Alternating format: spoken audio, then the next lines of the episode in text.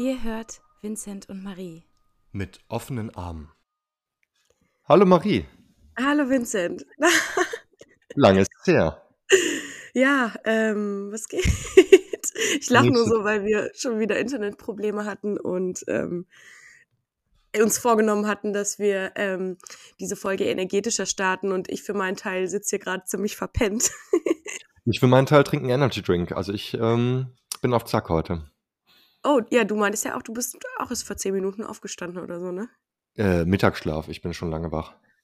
Ah, okay, okay. Warst schon unterwegs? Hm, ich hatte schon Therapie heute und bin schon durch die Gegend uh. gefahren. Schön. Ja, und wie geht's dir so?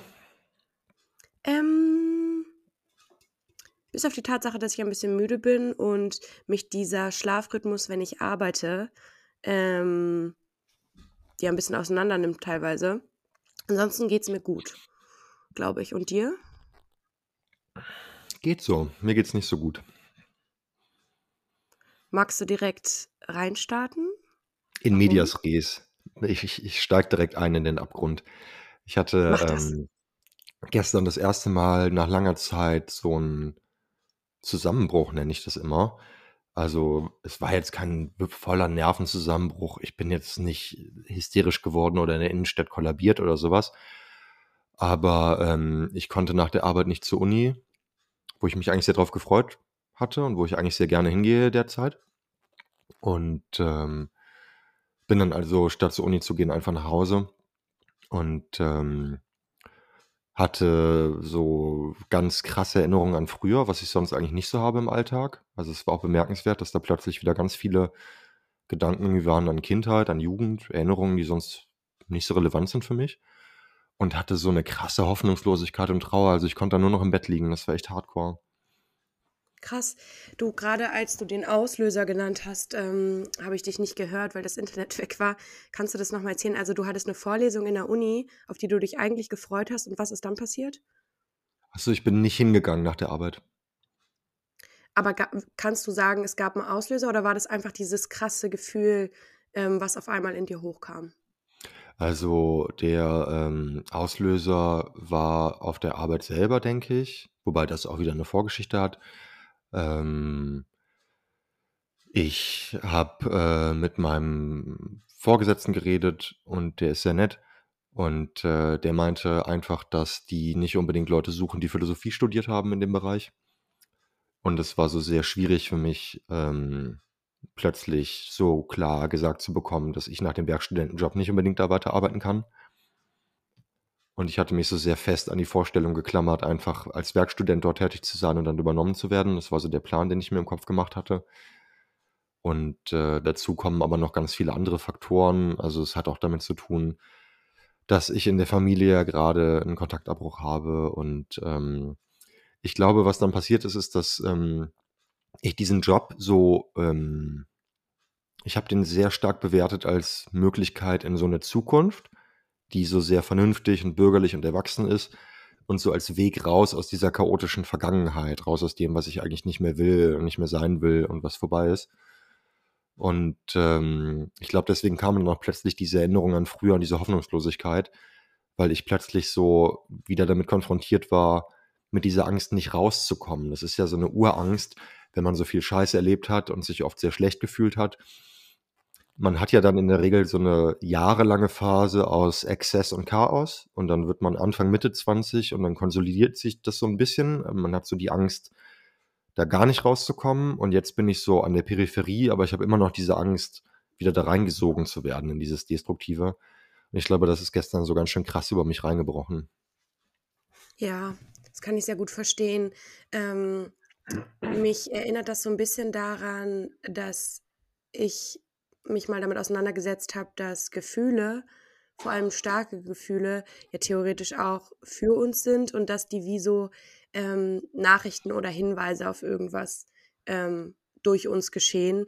Und in dem Kontext, wie du das erzählst, könnte das ja wirklich so sein, wie so ein starkes Gefühl, was dir halt zeigt, okay, du möchtest ähm, daraus, du möchtest nicht zurück und das Wichtige, was dann aber passieren muss, ist zu merken, okay, der Job ist nicht deine einzige Chance. Du fällst nicht zurück, nur weil vielleicht dieser Job nicht irgendwann deine Zukunft sein wird. Und das sacken zu lassen, das ähm, gefühlstechnisch zu begreifen, ist natürlich sehr, sehr hart oder dauert vielleicht auch ein bisschen. Aber ähm, warum ich das sage, ist, dass wenn man den Nervenzusammenbruch oder diese starken Gefühle von der Seite betrachtet, dann ist es irgendwie schon fast wieder ein bisschen besser anzunehmen vielleicht. Auf jeden Fall. Also ähm, genau wie du sagst, das sind ja eigentlich verschlüsselte Hinweise von unserem System, die wir da bekommen. Und das werden vielleicht auch einige Zuhörerinnen und Zuhörer und vielleicht auch du, Marie, kennen, dass wenn man allgemein eher hoffnungslos ist, pessimistisch und so weiter und so fort, also von der Tendenz her, dass man dann seine Hoffnung, seine Vorfreude auf so ganz konkrete Sachen so übersteigert projiziert. Also wenn man quasi glaubt, das wird eh nichts mehr mit mir, alles ist hoffnungslos, jada jada, bla bla bla. Und dann gibst du diesen einen Hoffnungsschimmer. Das kann eine Beziehung sein oder was auch immer halt. Und dann überhöht man das so extrem, obwohl, wie du sagst, es hängt ja dann nicht an diesem einen Faktor. Das ist ja nicht, wie die Welt und auch nicht, wie die Psyche funktioniert. Ähm, genau, das ist ganz wichtig. Und was bei mir halt so ist, also es sind jetzt bald drei Jahre, die ich mich um mich selbst kümmere und glücklich bin und vernünftig lebe. Aber ich habe diese klare Trennung. Und gestern habe ich nochmal realisiert, naja, ich kann nicht diese klare Trennung ziehen. Du kannst nicht in deinem Leben willkürlich einen Punkt setzen und sagen, bis dahin war Phase A und danach kommt Phase B und die haben nichts miteinander zu tun. Und äh, deswegen glaube ich auch diese vielen Erinnerungen, die sich da aufgedrängt haben, wo ich nochmal dann anerkennen musste, ja, ja, mir geht's zwar anders als früher und ich bin noch jemand anderes als früher, als äh, Jugendlicher, ich bin noch jemand anderes als Kind, aber ähm, ich bin ja doch noch ich selbst. Also diese Verbindung ist ja da, das werde ich ja nicht mehr los. Ja. Ja, voll spannend mit dieser Überhöhung. Da bist du bei mir natürlich an der genau richtigen Adresse. Ich meine, guck dir meinen abgefuckten Italientraum an. Also es ist ja auch absoluter Eskapismus aus meinem Leben äh, hier oder so. Und ähm, ich hatte das auch immer bei, bei Jobs, ähm, auch als ich bei vorgearbeitet habe, dass das so viel meine Identität ausgemacht hat und mir so ein Gefühl von Sicherheit gegeben hat.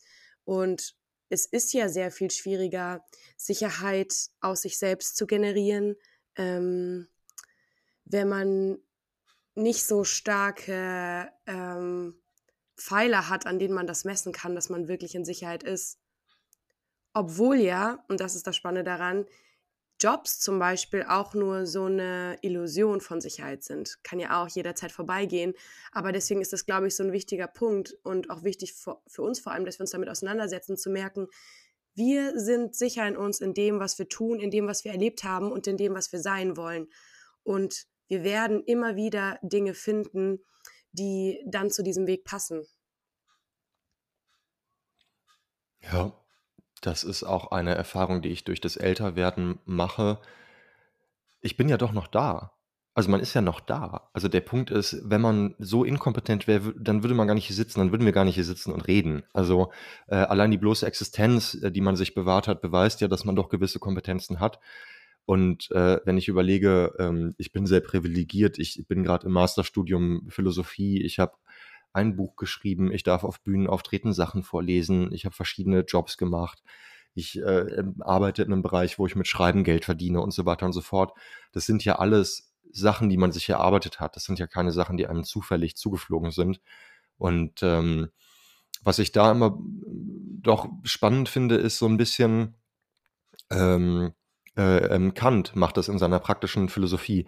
Also Kant beschäftigt sich in der praktischen Philosophie, in seiner Moral damit, dass die geistigen Grundsätze, die wir haben, objektive Realität haben, weil wir die Wirklichkeit dadurch beeinflussen. Also das, was wir uns geistig moralisch denken, beeinflusst ja die Wirklichkeit. Er nennt das Kausalität. Das ist ein kausaler Zusammenhang zwischen moralischen Gesetzen und wie wir als Menschen die Welt beeinflussen. Das heißt, das, was wir uns so denken in unserem Kopf, hat schon einen gewissen Einfluss auf die Wirklichkeit, wenn wir demnach handeln und die Wirklichkeit beeinflussen. Also ich nenne das mit so einem philosophischen Begriff Selbstsetzung. Und dann denke ich mir immer, ich habe mich schon selbst gesetzt. Ich habe mich gesetzt an die Position, in der ich jetzt bin. Ich wollte Künstler werden, ich wollte schreiben, ich wollte studieren. Das habe ich gemacht. Ich habe es niemals für möglich gehalten. Also das ist klar. Ich war die ganze Zeit pessimistisch und ne und und so weiter und so fort. Aber retrospektiv muss ich sagen, mein Wille, den ich mir bewahrt habe, trotz aller subjektiver Hoffnungslosigkeit, hat mich an den Punkt gesetzt, an dem ich gerade bin. Und das ist was sehr Schönes und sehr Tröstendes. Basta. Ich hör dir mal an, was du sagst, weil genau so ist es. Du kannst so stolz auf dich sein und äh, für deine jungen Jahre hast du so viel für dich schon erlebt und erbaut und erkämpft. Und das, obwohl es teilweise super schwierig war und du super viele Hürden überwinden musstest. Ähm, klar, es gibt Menschen, die noch tausendmal mehr Hürden überwinden müssen. Es gibt aber auch ganz viele Menschen, die sehr viel weniger Hürden überwinden müssen. Was zählt, ist, dass du für dich aufgetreten bist und das immer wieder tust. Und ähm, boah, da krieg ich, krieg ich fast ein bisschen Gänsehaut, weil das ähm, so krass ist. Auch Maritschki. Aber ja, also vielleicht, um das auf den Begriff zu bringen, ähm, wenn ich jetzt heute mit fast 30 Jahren sozusagen doch positiv bilanzieren kann, dann, weil mein Wille zum Glück sich nicht hat unterkriegen lassen von subjektiver Hoffnungslosigkeit, von Gefühlen der Ohnmacht. Das heißt, das ist, das ist vielleicht auch wirklich als, als äh, Therapie-Learning des Lebens, nicht nur der Woche, äh, wichtig festzuhalten, dass man den Willen zum Glück sich bewahrt und versucht, äh, getrennt zu halten von allem, was man so an Negativem denkt und fühlt. Ja.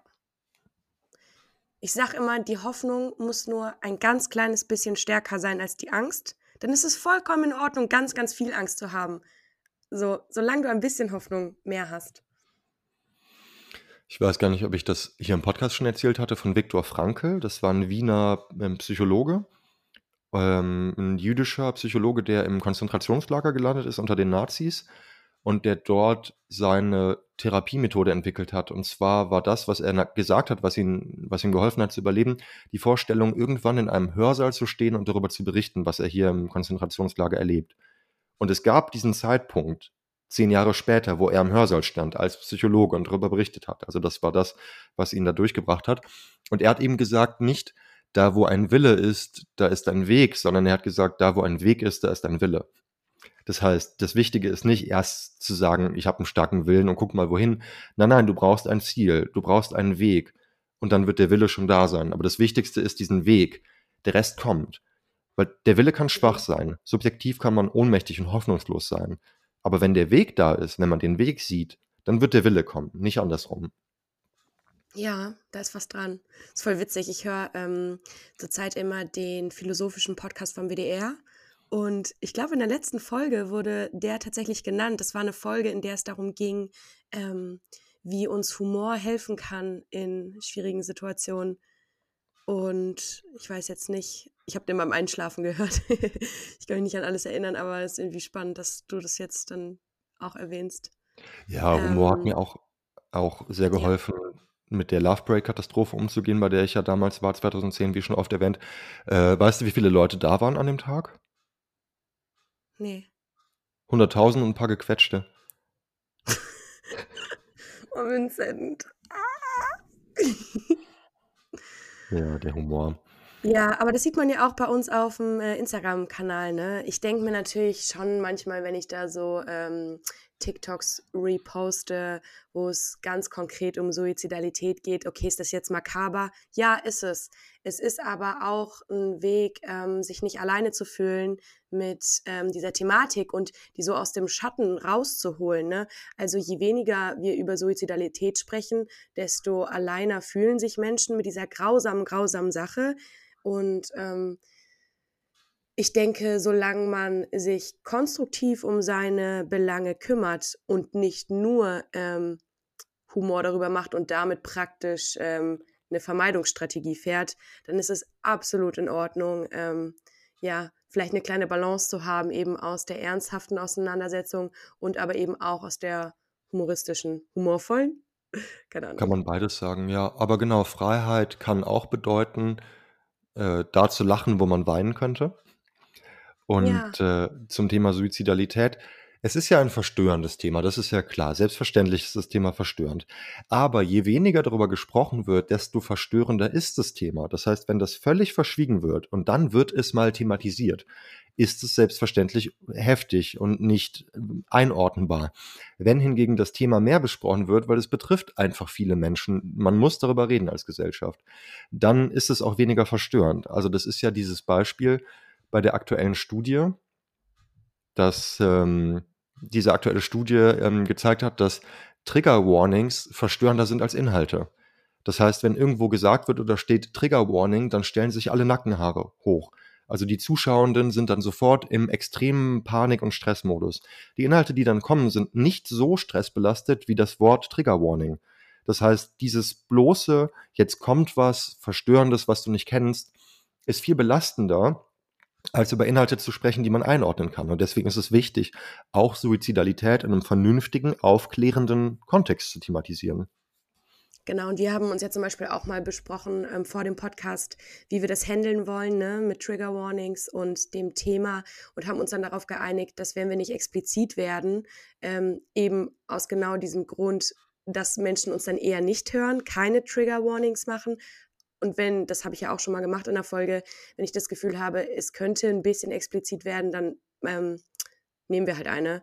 Aber ich denke auch, ähm, da trau also ich bin offen für Kritik, aber da traue ich uns zu oder da muss sich jeder selber zutrauen, ähm, das abzuwägen, wann das notwendig ist und wann nicht.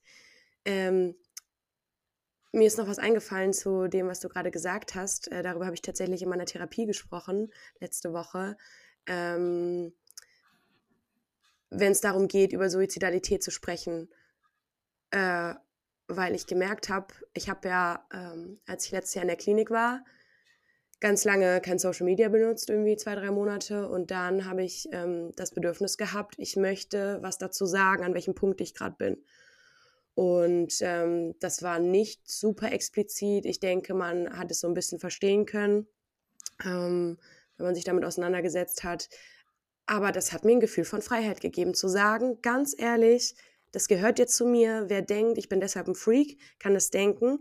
Aber ich fühle mich mir näher, ähm, und meinen Freundinnen näher oder den Leuten, mit denen ich im Internet kommuniziere, wenn ich ganz auftreten darf mit allem, was dazugehört.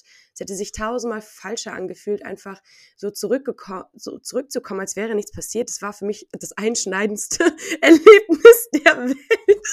oh mein Gott. Ähm und ähm, dann habe ich mit meiner Therapeutin eben besprochen, dass dieser Podcast mir zum Beispiel ähm, total viel hilft, weil Suizidalität und diese ganze psychische Krankheitsthematik ähm, mich immer hat fühlen lassen, als wäre etwas nicht in Ordnung mit mir. Und seitdem ich das aber anerkenne als Part meiner selbst, ähm, kann ich besser damit umgehen, habe mehr Frieden damit gefunden. Und ähm, wichtig ist natürlich, dass man sich nicht nur damit identifiziert. Also, ich bin psychisch krank und das ist alles, das stimmt nicht ich habe eine psychische Krankheit so und ich bin mein ganzer Mensch. Ähm, aber das trotzdem als Part so meiner Lebensreise anzuerkennen, äh, war tausendmal hilfreicher als alles, was ich davor gemacht habe. Um mit einem abgewandelten Goethe-Zitat deine äh, Rückkehr aus der Klinik zu beschreiben. Hier stehe ich nun, ich armer Tor, mit offenen Armen wie zuvor.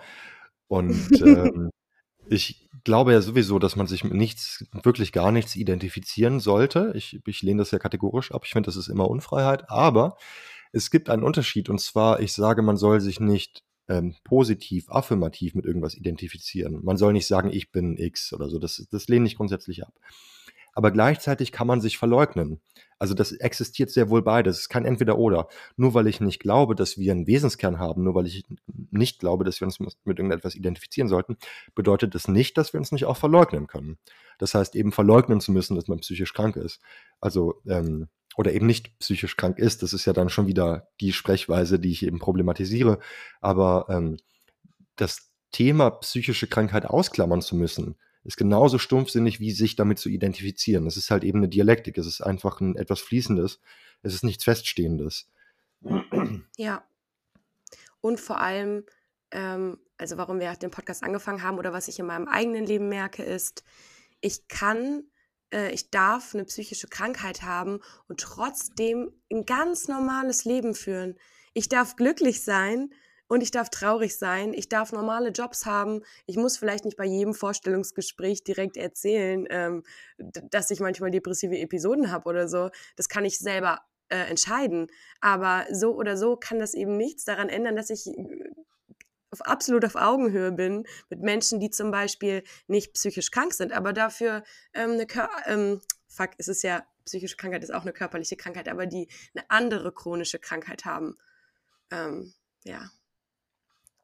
Ich habe ähm, noch eine Frage mitgebracht für dich. Ja. Und zwar ähm, würde mich interessieren, wie du dir Comfort gibst, wenn du Nervenzusammenbruch hast. Wie, wie umsorgst du dich? Ganz wichtig ist, so schnell wie möglich nach Hause kommen. Mhm. Und zwar mache ich das meistens dann zu Fuß. Ich versuche dann keine öffentlichen Verkehrsmittel zu benutzen. Und auch ganz wichtig ist, das Smartphone auszuschalten, dass ich nicht diese nervigen, blinkenden Kontaktversuche und Erinnerungen von irgendwelchen Apps habe. Und dann lege ich mich ins Bett für eine halbe Stunde meistens. Und wir haben ja hier eine ganze Rasselbande, die hier mit uns lebt. Das ist einmal Schelling, die Robbe der ja mein Sidekick ist. Dann gibt es Friedrich, die Robbe, der in der Klinik zu mir gekommen ist. Und dann haben wir noch Theodor, den Waschbär und Mr. Sweet, den kleinen Hamster. Und die leben alle in unserem Bett. Und die schaue ich dann so um mich rum. Und dann muckel ich so mit denen. Und ähm, was mir besonders hilft, ist das Zwei-Decken-System. Ich nutze ein Plumo. Plumo ist, glaube ich, so ein allgemein verständliches Wort oder so eine dicke Decke. Ich wusste ja. nicht, was das ist, aber Plumo ist so eine dicke Decke auf jeden Fall. Also die mache ich so, dass meine Füße so darunter sind. Die geht mir dann so bis zur Brust ungefähr. Und dann lege ich da eine zweite Decke drauf. Das ist so ein geschichtetes Kammersystem. Und dann ähm, nehme ich den ähm, Schelling, meine Robbe Schelling ist in den einen Arm und den Friedrich in den anderen. Dann habe ich diese beiden großen Robben, die ich so drücke. Und dann bin ich unter der Decke und dann liege ich da.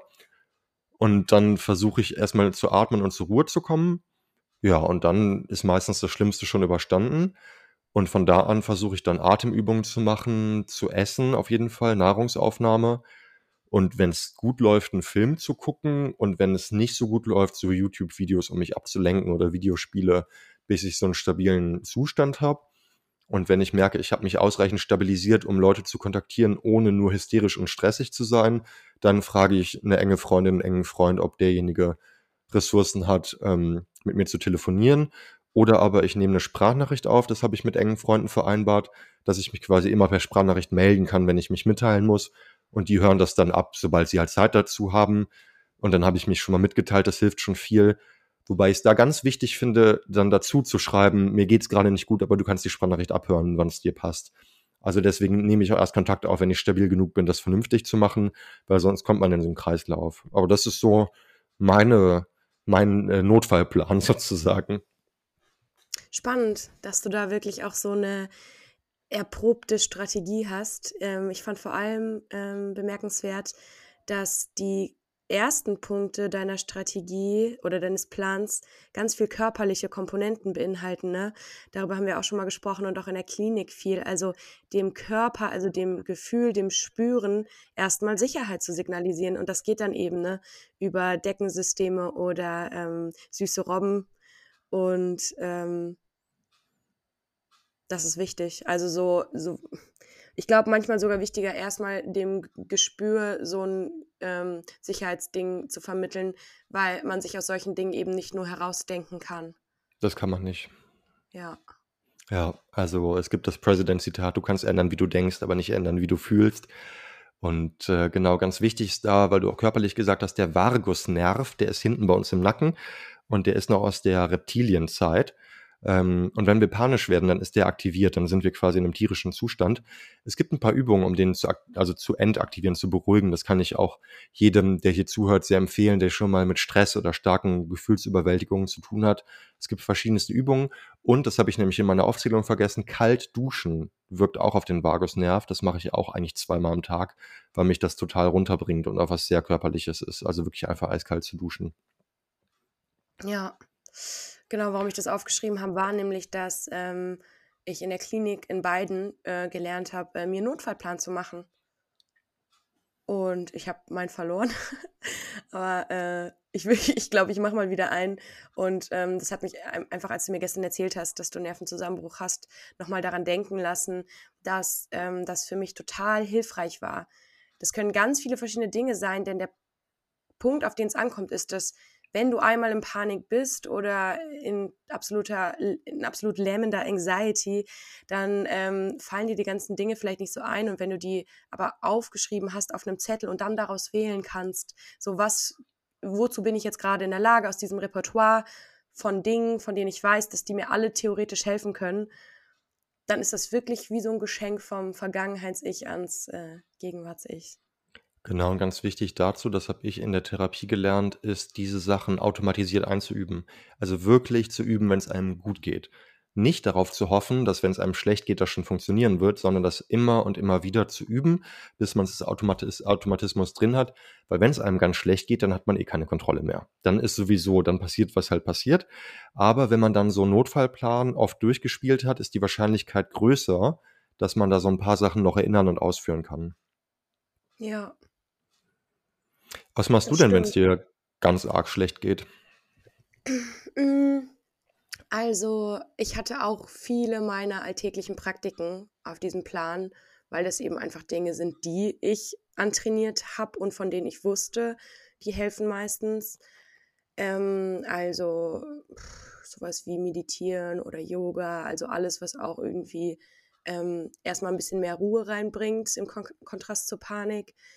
Ähm, was ich auch oft mache, ist spazieren gehen, aber nur, ähm, also bei solchen Dingen ist es, glaube ich, wichtig, sich die Chance zu geben. Aber wenn man merkt, das hilft gerade nicht, auch wenn es mir vielleicht schon mal geholfen hat oder helfen sollte, dann gehe ich zurück. Das habe ich schon ganz, ganz oft erlebt, dass ähm, Spaziergang ähm, mich noch panischer gemacht hat oder noch äh, deprimierter oder was auch immer. Und dann gehe ich einfach zurück, weil dann habe ich mir die Chance gegeben, das auszuprobieren, weiß, das funktioniert nicht, das heißt, ich kann was anderes finden. Ähm, und was mir aber eben auch total hilft und auch schon jahrelang ist äh, tatsächlich das Aufschreiben.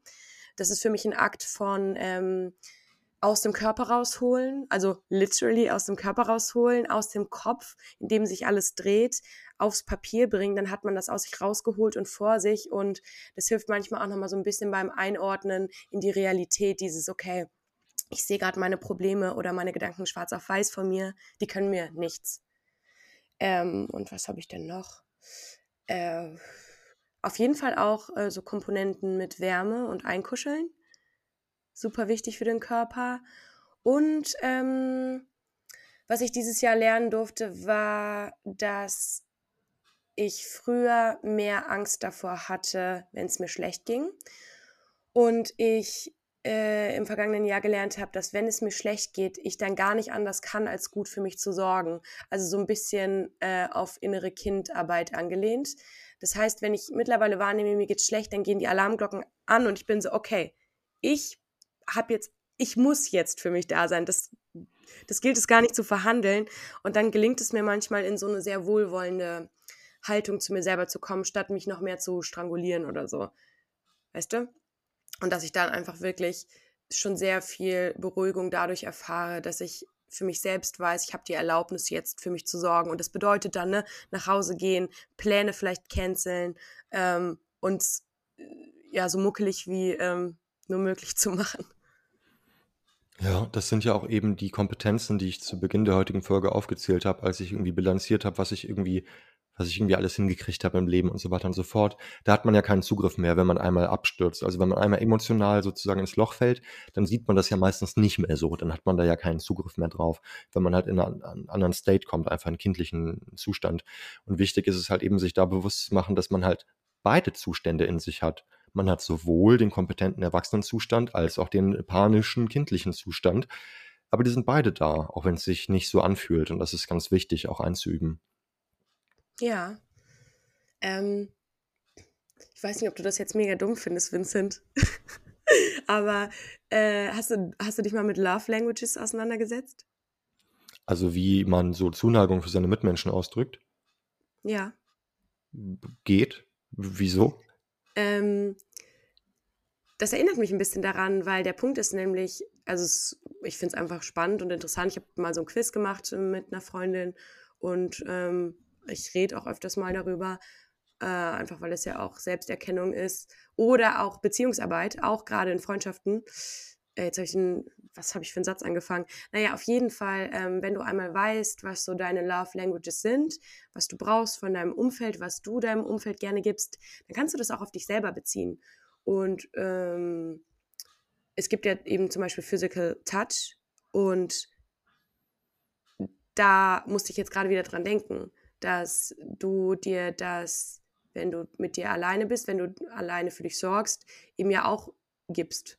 Also es muss ja dann nicht immer unbedingt so sich selber umarmen sein oder so, aber diese körperliche, äh, physische Komponente zum Beispiel. Ich meine, Lara wird das bestätigen können und alle Ex-Partnerinnen, die zuhören, wahrscheinlich auch. Also meine Love, meine Love Language, meine Love Language ist halt primär Vorwürfe machen, extrem fordernd sein, missgünstig, infantil und äh, vollkommen unfähig aufzutreten, so unfähig wie möglich, ähm, sehr paranoid und misstrauisch zu sein. Ähm, Reicht jetzt und, äh, basta und, äh, und doppelte Maßstäbe für mich und das Gegenüber gelten zu lassen. Ich weiß nicht, ob ich so mit meinem inneren Kind umgehen sollte. Ich muss dich enttäuschen, Vincent, das zählt nicht als Love Language. Äh, ich glaube aber, dass zum Beispiel Words of Affirmation eine von dir sind. Ähm, ich wusste das bei mir auch nicht oder ich hatte das nicht so auf dem Schirm, bis mir ähm, meine, eine meiner besten Freundinnen gesagt hat, dass das ganz klar ist für sie, weil wir uns gegenseitig ähm, immer ganz viel Words of Affirmation geben. Und dass ihr zum Beispiel aufgefallen ist im Kontrast zu ähm, einem äh, äh, Mann, mit dem sie zu tun hatte, der das nicht ansatzweise so gemacht hat oder ihr gegeben hat, wie sie es gebraucht hätte, wie ich als Freundin zum Beispiel. Und zum Beispiel in unserer Beziehung kann ich sagen, dass ähm, du ja auch ganz viel mit Worten machst. Und da sind wir auch wieder beim oralen Typ. Also, weil du machst ja eh viel mit Worten. Deswegen ergibt auch irgendwie Sinn, dass Words of Affirmation zum Beispiel eine deiner Love Languages sind. Oder deine Hate Languages vielleicht auch. ja, da hast du mich gekriegt. Jetzt muss ich ja doch vernünftig darauf antworten. Ja, ich glaube, das stimmt tatsächlich. Also, das ist spannend auf jeden Fall. Also, ähm, ich glaube auch, dass ich das sprachlich mache. Was ich auf jeden Fall viel habe, ist halt auch, wenn es mir selber gut geht, aber dann ist es so ein Kümmern. Also dann frage ich, bist du versorgt? Möchtest du ein Brot haben? Möchtest du einen Tee? Möchtest du eine Decke? Liegst du gut? Sitzt du gut? Äh, und so weiter und so fort. Also das mache ich auf jeden Fall, so ums Befinden von anderen kümmern. Ja, das passt auch. Das heißt äh, Acts of Service. Ja, ja, ich, okay. Das ist so eine Managersprache. Ich weiß nicht, ob man das in so eine englische Tabelle übersetzen muss. Okay. Aber ähm, nee, ich kümmere mich, nicht ich kümmere mich gerne ums Befinden von anderen äh, und ich mache das viel sprachlich auf jeden Fall. Also für mich ist halt, glaube ich, das Krasseste, was man an Zuneigung ausdrücken kann, ist halt zum einen aufrichtiges Interesse haben und zeigen. Also ich glaube, das ist halt wirklich das Krasseste, wirklich interessiert sein an der Person, die man da vor sich hat und das auch zu zeigen. Und halt eben vor allem, wenn es um Problemlösung geht, geht halt zu gucken, wie kann man vernünftig was ändern. Also ich würde mir halt niemals die Mühe machen, bei jemandem, der mir egal ist, zu sagen, okay, wir setzen uns jetzt hin und überlegen, wie wir vernünftig deine Situation verbessern können. Wenn mir jemand nicht so wichtig ist, dann würde ich einfach sagen, oh, das tut mir aber leid oder das wird schon wieder. Aber wenn ich wirklich sage, okay, aber welchen Anteil hast du denn an der Situation? Was geht denn biografisch da voraus? Welche Übertragungsphänomene gibt es denn mit den Beteiligten? Welche äh, Handlungsoptionen hast du, um die Situation zu verändern? So, dann, das ist für mich halt so die krasseste Love Language eigentlich. Ja, äh, und da merkt man dann auch einfach wieder Zeit. Invest ist der höchste Invest, den man eigentlich einem Menschen geben kann. Und dann ist auch egal, ob man sich die Zeit nimmt, ähm, was Liebes zu sagen oder ähm, was Liebes zu fragen, jemand zu umsorgen oder ähm, einen Konflikt zu lösen. Im Endeffekt ist die größte Love Language wahrscheinlich Zeit. Auf jeden Fall gefüllte Zeit. Ich muss dazu sagen, ich, ich lehne es ab, in Leute zu investieren. Das würde ich nicht machen. Das ist, äh, inhu eine inhumane Kategorie. Also, äh, weiß ich weiß schon, was du meinst, ja, was ja. dich an der Formulierung stört. Da sind wir wieder bei der englischen Managersprache. Das ist für mich immer so das Gegenteil von Verbundenheit. Ich weiß nicht. Das ist so. Ja, safe check ich, was du meinst. Aber, äh, aber inhaltlich stimme ich dir komplett zu. Also wirklich einfach Anteil nehmen. Einfach wirklich präsent sein. schenken. Ja. Schenken ist schöner als investieren, das stimmt. Ja, Weil schenken ist schön, ja. weil geben, ähm, äh, impliziert auch wieder so 'n man hat weniger vielleicht und schenken ist aber so was Reines. Ja, und investieren investieren tut man ja, weil man mehr haben will. Man investiert ja nur, wo Ja. man Mehrwert erwirtschaftet. Genau, und das Von ist das daher. Problem, deswegen ist Ja. schenken wirklich das bessere Wort. Schenken finde ich auch schön. Ja, ja, schenken ist schön. Äh, ich habe Ja. auch noch 'n spicy Thema mitgebracht. Okay, erzähl. Heute ist der 24. November, wo wir aufnehmen. Wo ihr das hört, ist natürlich schon 'n bisschen später, aber das heißt, in einem Monat ist Weihnachten. Wie sehr freust du dich auf 'ner Skala von 1 bis 10? Das ist jetzt unerwartet spicy. Ähm, ich freue mich spicy. tatsächlich. Ja, schön. Und von 1 bis 10? Ja. Hm 8,5, Alter. Wow. Ich bin nämlich eigentlich keine Weihnachtsperson unbedingt. Ähm, das hat dieses Jahr aber auch 'n bisschen mit den Umständen zu tun und ich, ähm ich weiß also, ich kann das ja schon mal sagen, ich äh, und du weißt es auch schon, ich habe ja meinen Job gekündigt und, ähm, werde vielleicht mal nächste Woche erzählen, warum oder wie ich das gemacht habe, weil das 'n sehr großes Learning war für mich. Ähm, und was mich aber daran total gefreut hat, ist, dass ich jetzt, äh, die Möglichkeit haben werde, zu meiner Familie zu gehen und Weihnachten nicht alleine in Berlin zu verbringen. Und ich glaube, dadurch, dass das mal 'ne reelle, ähm, ja, äh, Möglichkeit gewesen wäre jetzt für mich in den letzten Wochen, kann ich umso mehr schätzen, äh, nach Hause zu fahren. Und trotzdem, ne, habe ich natürlich, äh, Respekt davor, ähm ja, weil Weihnachten einfach, ne, und alle in ihren normalen Strukturen und so, aber keine Ahnung, wird schon. Das klingt sehr schön, das freut mich. Ja. Boah, Alter, ich habe letztes Jahr Weihnachten, Heiligabend so Scheiße gebaut. Boah, ich ich, äh, muss es dieses Jahr mal 'n bisschen gut machen. Ich war in der Klinik, ich konnte keine Scheiße bauen. Ja, wäre ich mal besser dort geblieben, ey. Ja, wirklich. Oh Gott. Ähm, wie freust äh, freust du dich auf Weihnachten? Ne, ne? Stimmt, du hast ja erzählt, dir war das letztes Jahr sehr recht, über Weihnachten in der Klinik zu sein, ne? Also, am liebsten würde ich einfach über Weihnachten wieder in 'ne Klinik gehen. Das wäre großartig, wenn das ginge. Also, das war letztes Jahr sehr gut für mich. Dieses Jahr ist schwierig. Auf 'ner Skala von 1 bis 10 würde ich sagen 1. Ähm, und die 1 auch nur, weil wir planen, dass Lara und ich bei uns in der Wohnung Heiligabend verbringen und mein jüngster Bruder vorbeikommt und das ist etwas, was ich sehr, sehr schön finde. Äh, wenn der Rest nicht so desaströs wäre, würde das auch mehr als einen Punkt bewirken auf der Skala. Wir haben das einmal gemacht in meiner alten Wohnung das war das erste schöne Weihnachten in meinem Leben, glaube ich. Also, einfach so schön gekocht und dekoriert und zu dritt und so weiter und so fort. Also, das ist wirklich schön. Aber ansonsten habe ich, ja, derzeit den Kontakt zu meinem Vater abgebrochen und, äh, ich merke, dass die Verwandten langsam anfangen durchzudrehen wie jedes Jahr zu Weihnachten und, ähm, es ist sehr stressig und unangenehm. Wobei ich da auch tatsächlich mittlerweile selbstbestimmter auftreten kann. Also, ich habe ja so 'ne riesen Patchwork-Familie. Das ist ja bei mir mit ganz vielen Halbbrüdern, Cousins, Geschwistern, Stiefgeschwistern. Alle sind getrennt an Erwachsenen und neu verheiratet und so weiter und so fort. Das heißt, Weihnachten ist immer 'n totaler Clusterfuck so. Und, äh, dann hat mir jemand versucht, 'n schlechtes Gewissen zu machen und fing dann an, sehr wehleidig zu sagen: „Ja, und dann fängt jetzt die Planung an.“ Also, eine von den erwachsenen Personen aus der Elterngeneration. Und, ähm, dann seid ihr ja dann und dann nicht bei mir und dann muss man jetzt gucken. Und dann habe ich einfach gesagt: „Ja, weißt du, ich habe mir diese Patchwork-Familie auch nicht ausgesucht. Niemand hat sich das ausgesucht. Ist für alle stressig.“ So, und dann habe ich ja einfach gesagt: „Jo, ähm, wenn 'n paar Leute vor 'n paar Jahrzehnten 'n paar Sachen anders gemacht hätten, wäre es nicht so, wie's heute ist. Heute ist es so, wie's ist und damit müssen alle klarkommen.“ Das kann man auch ruhig als junger Mensch der Elterngeneration in, ähm, vorbelasteten Familien mal so sagen an Weihnachten.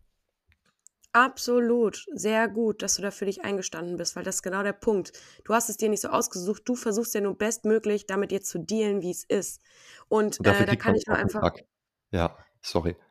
Ähm, ne, ich wollte nur sagen, mein Vater macht das, ähm, ganz geil dieses Jahr. Der meinte einfach: „Äh, Leute, ich bin weg.“ Bin über Weihnachten weg, kein Bock auf die Scheiße. Ganz ehrlich, fair. Ich finde, ich, meine Schwester hat auch gesagt, die ist vielleicht nicht dabei. Also Weihnachten wird bei uns dieses Jahr auch anders. Aber ich finde, jedem Menschen in meiner Familie steht zu, diese Tage so möglichst so zu verbringen, wie sie es möchten.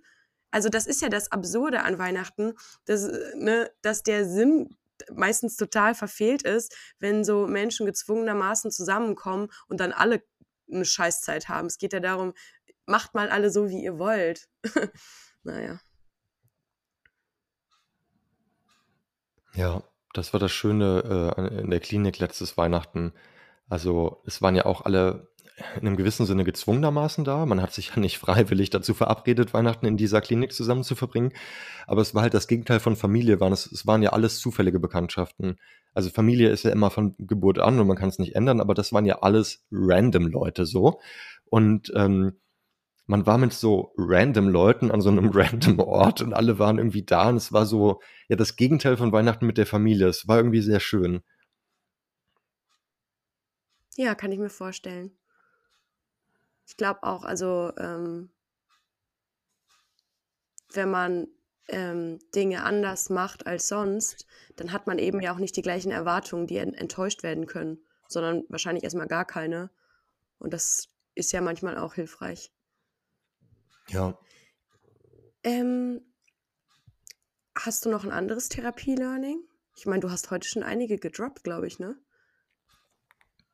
Ja, ich glaube, das wichtigste Therapie-Learning für mich ist einfach, wie ich eben schon sagte, man kann keinen klaren Bruch in seiner persönlichen Biografie konstruieren. Die eigene Gegenwart bleibt stets vermittelt mit der eigenen Vergangenheit und auch die eigene, ähm, das eigene Bewusstsein, selbst wenn es ähm, abgetrennt ist, aber das, was früher mal war, ist immer noch da. Also das heißt, das, was man war als Kind, das, was man war als Jugendlicher, das ist präsent irgendwo in einem. Das ist einfach alles da, selbst wenn es sich nicht so anfühlt. Und man tut sich keinen Gefallen, wenn man glaubt, das so fein säuberlich trennen zu können. Das geht früher oder später schief, wie ich jetzt nochmal doch schmerzlich realisieren musste gestern. Ja, vielleicht geht es auch eher darum, das Narrativ zu verändern. Nämlich zu sagen, ähm, das alles ist da und es gehört zu mir, aber vielleicht ist es gar nicht mehr so krass gegen mich, sondern ähm, ich durfte daraus lernen und mache es jetzt besser. Das ist eine schöne Perspektive darauf, ja. Ja, das ist vielleicht auch mein Therapie-Learning. Ähm, das habe ich mit meiner Freundin Georgia herausgefunden und auch mit meiner Mutter in einer Konfliktsituation, die ich kürzlich, kürzlichst hatte. Ähm, ich bin der Schreib, die Schreiberin meines eigenen Narrativs. Und ähm, nach außen hin kann ich ähm, oder auch vor mir selber gibt es verschiedene Möglichkeiten, Dinge ähm, einzuordnen und zu erzählen. Und ähm, manchmal gibt es eben destruktivere Narrative. Und dann lohnt es sich einmal zu überlegen, okay, gibt es irgendwie eins, was mir besser tut? Ähm, und dann eben auch so verschiedene Tage zu erleben, ne, wo man merkt, man fühlt sich ganz gut, weil das Narrativ irgendwie ähm, passt. Äh, und dann wieder an so Tagen, wo man einfach ähm, sich selber erzählt, man sei der allerletzte Versager. Genau, und ähm, da einfach ein Bewusstsein für zu entwickeln zu wissen, man kann das immer wieder, man kann darauf einwirken. Ich glaube, das wäre mein äh, dieswöchiges Therapie-Learning, weil dann bewahre ich mir meine Kündigungsgeschichte für nächste Woche auf. Spannend. Diesmal kommt der Cliffhanger von dir für diese Woche. Oh ja, aber magst du vielleicht ein Schlusswort sprechen, Vincent? Ein Schlusswort, sehr gerne. Ich liebe Schlussworte. Ähm, aber vorher wollte ich noch kurz ein Zitat äh, droppen, wie die jungen Leute heute vielleicht sagen. Ich ja, sollte ja. nicht sagen, was die jungen Leute so sagen, aber ich, ich droppe jetzt ein Zitat von äh, dem Rapper Degenhardt, der mittlerweile Vandalismus heißt, was ich sehr schön finde. Er sagt in irgendeinem älteren Song, ich hätte es nicht gesehen, wenn ich es nicht geglaubt hätte. Und das passt sehr gut zu beidem, uh. zu dem Negativen als auch zu dem Positiven. Also, das finde ich sehr, sehr, sehr stark. Also, sowohl mit den Selbstzweifeln, weil du siehst nur Scheiße, wenn du denkst, dass du nur Scheiße bist, und, aber auch andersrum. Also, wenn du denkst, ich werde schon irgendwie hinkriegen, dann siehst du überall Optionen. Also, wenn du einfach denkst, diese Situation wird schon bewältigbar sein, dann wirst du das vielleicht auch irgendwie so sehen. Der Punkt ist vor allem, was ich da nochmal herausheben will, ganz kurz, ist, da geht es ja auch wieder in so eine Law of Attraction Richtung. Ne? Ähm, man kriegt, was man äh, sich selber sagt und man kann das alles manifestieren. Aber wenn man das runterbricht, ist es ja ganz, ganz ähm, leicht zu verstehen. Also, dass es nicht nur auf einer energetischen Ebene passiert, sondern auch, weil wenn du an dich glaubst, so handelst, als wenn du an dich glaubst. Und dann eben dadurch auch die Chancen ranziehst. Und ähm, wenn du eben äh, dich selbst für einen Versager hältst, dann fängst du vielleicht gar nicht erst irgendwie Dinge an. Und deswegen, ähm, ja, ist das so das älteste Geheimnis der Welt höchstwahrscheinlich. Ja, und damit kommen wir zum Schlusswort der dieswöchigen Folge.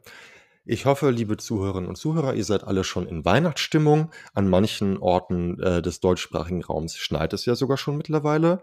Ich für meinen Teil muss sagen, ich bin noch nicht ganz in der Weihnachtsstimmung drin, aber ich mag ja, damit mache ich mich jetzt vielleicht unbeliebt zum ersten Mal in, in, nach fast 20 Folgen, diese Dominosteine sehr gerne. Das ist wirklich meine Weihnachtslieblingssüßigkeit. Die sind ja hoch umstritten.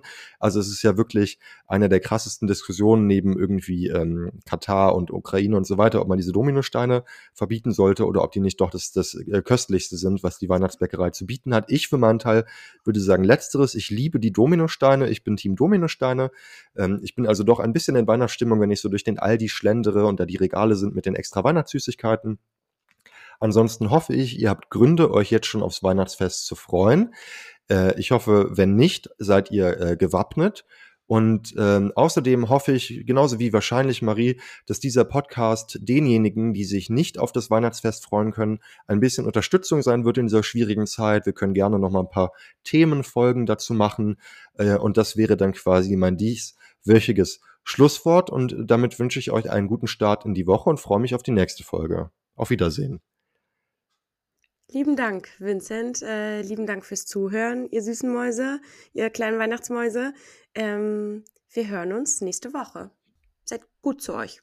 Und zu euren Mitmenschen. Tschüss. Tschüss. Abschließend möchten wir uns bedanken bei Lara Valentina für das Foto, bei Simon Slommer für den Jingle und bei euch fürs Zuhören. Bis zur nächsten Folge.